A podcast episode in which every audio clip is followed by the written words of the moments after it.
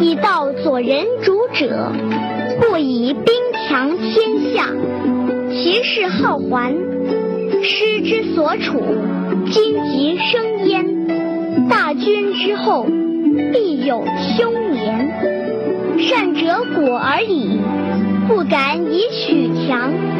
果而勿矜，果而勿伐，果而勿骄，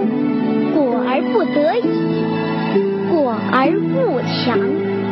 故壮则老，是谓不道。不道早已。好果是不要妄自尊大，好的结果是不要自我夸耀，好的结果是不要骄傲自满，好的结果啊是只能这样去做，好的结果啊是不能自恃逞强。很简单，当你种下了好的因，结出好的果，是迟早的事情。也是肯定的事。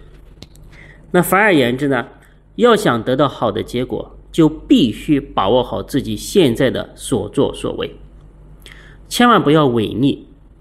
但是呢，一旦得到了好的结果，不等于就可以妄自尊大，哎，就要去自我夸耀，就必须骄傲自满。对于好的结果，也需要去正确的对待。如果不谨慎，很容易。朝负面去转化，一切果都由因而出，一切因都依果而生。因果呢，它是一个互为关联、互相转换的一种连接的现象。通常情况下，因不会孤立的出现，都从果那里引发而来。比如说，鸡蛋孵小鸡，蛋本身既是母鸡产下的果，又是小鸡出生的因。果中有因，因中有果。如果不想使蛋再孵鸡，就可以结束一切因果的流转。这就是老子教给人们“果而勿矜，勿伐，勿骄，勿强”的重要的道理。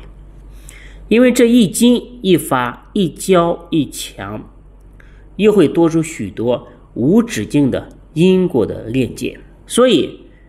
不管什么样的果报出现，只要不用心对它进行加工和执着，让它随顺自然而逝，这样呢就可以画上圆满的句号。了结一件因果，就相当于斩断一条缠人的铁锁。《道德经》当中许多的内容啊，都是围绕这一观点进行在说明。老子虽然没有明确的进行指出来。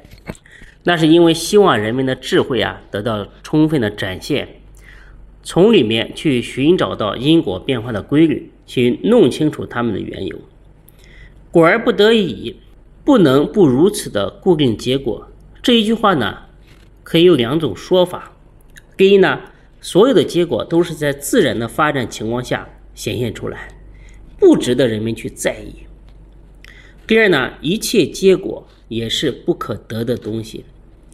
任何时候啊，都不要执着，这就说明只能去顺过去之果，改变未来之因。既然好的结果啊，也是生灭无常的，终究得不到，又怎么可以拿拿来去自恃逞强呢？这样做的后果，只能给自己平摊一轮又一轮的繁琐。那事物到了最强壮的时候啊，就会面临衰老。这叫做不合道，不合道早晚就会停止。万事万物的生灭规律啊，都在循环往复，都有强弱的，呃，这个势必转换的一个过程。强行将事物的发展推向顶峰，不让它生息在某种自然状态之下，去恪守中道的平衡，这种做法呢，反而会加速事物的衰亡。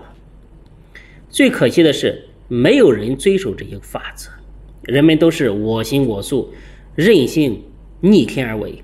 那你既然这么去做，既然去违背道德规律，那又怎么可能可以挽回事物没落的悲剧呢？现在世界物质经济的发展几乎近乎疯狂，致使一些发达国家已经进入了一个物状时期，世界经济正在孕育着一个巨大的畸形的怪胎，它将人们的生活啊推向了风口浪尖。这就好比一个人已经爬到了山顶，你还能再爬到哪里去？难道还想上天吗？你说再爬的话，你不滚下来才怪呢。但是呢，他们的攀爬的欲望非常的浓烈，贪心啊非常的炽热。所以，人类想要不衰败，唯一的出路啊，就是控制贪婪，回归理性，寻找新的发展途径。如果再这样下去呢，最终避免不了穷途末路的灾难发生。这就是宇宙世界当中不可抗拒的这个生息的原理：强者必令物壮，强行打破自然，给人类带来诸多无形的弊端，无法深层次去详尽的解析。但是有一点可以肯定，强壮之时正是物极必反的转折点。老子之所以要讲物壮的害处，那是因为人的福报不是没有限度的。呃，如果你一直强推，很容易将时代的发展推向顶点。那推向顶点之后啊，日元这个月圆则缺，呃，很快面临日薄西山的这个困境。河道的一个重要的特点就是要随顺自然，不凭借自己的想象去盲目的冲撞，不任由自己的能力去恣意妄为。物不壮则不老，物不老则不败。反之呢，走下坡路就在所难免。不合道的事情，不如尽早停下来。道中的自然，有时呢就像一顶大轿，不知道为什么愿意坐轿的人不多，喜欢抬轿的人。倒是不少。大家喜欢传统文化的话，可以加我的公众号“福慧正堂”，收听更多的国学知识。感谢大家的收听。